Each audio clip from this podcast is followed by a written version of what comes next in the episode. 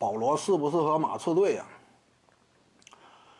目前的马刺队呢，当然目前马刺啊没有必要引进保罗，对不对？引进他干什么劲呢？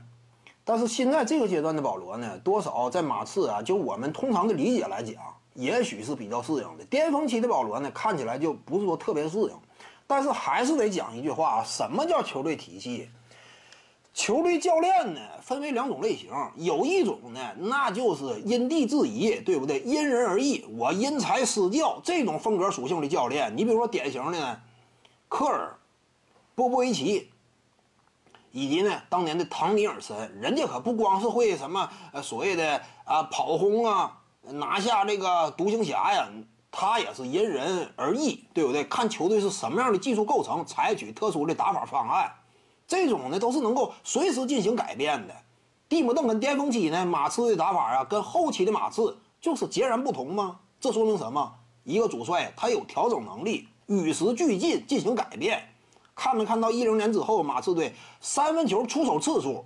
说实话呀，也算是紧跟时代的浪潮。人家是不死板的。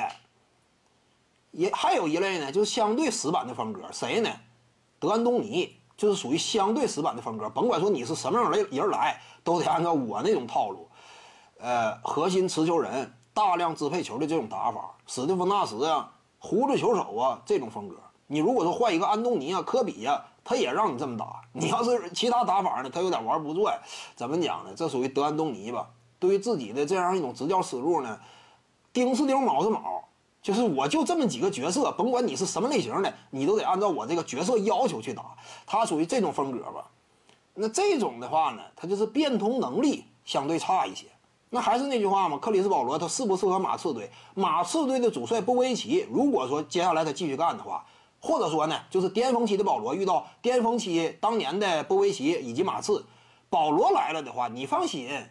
波波维奇是不会一成不变的，他会根据保罗的角色特点呢，适当的调整整个的战术方案，都都是非常灵活的嘛。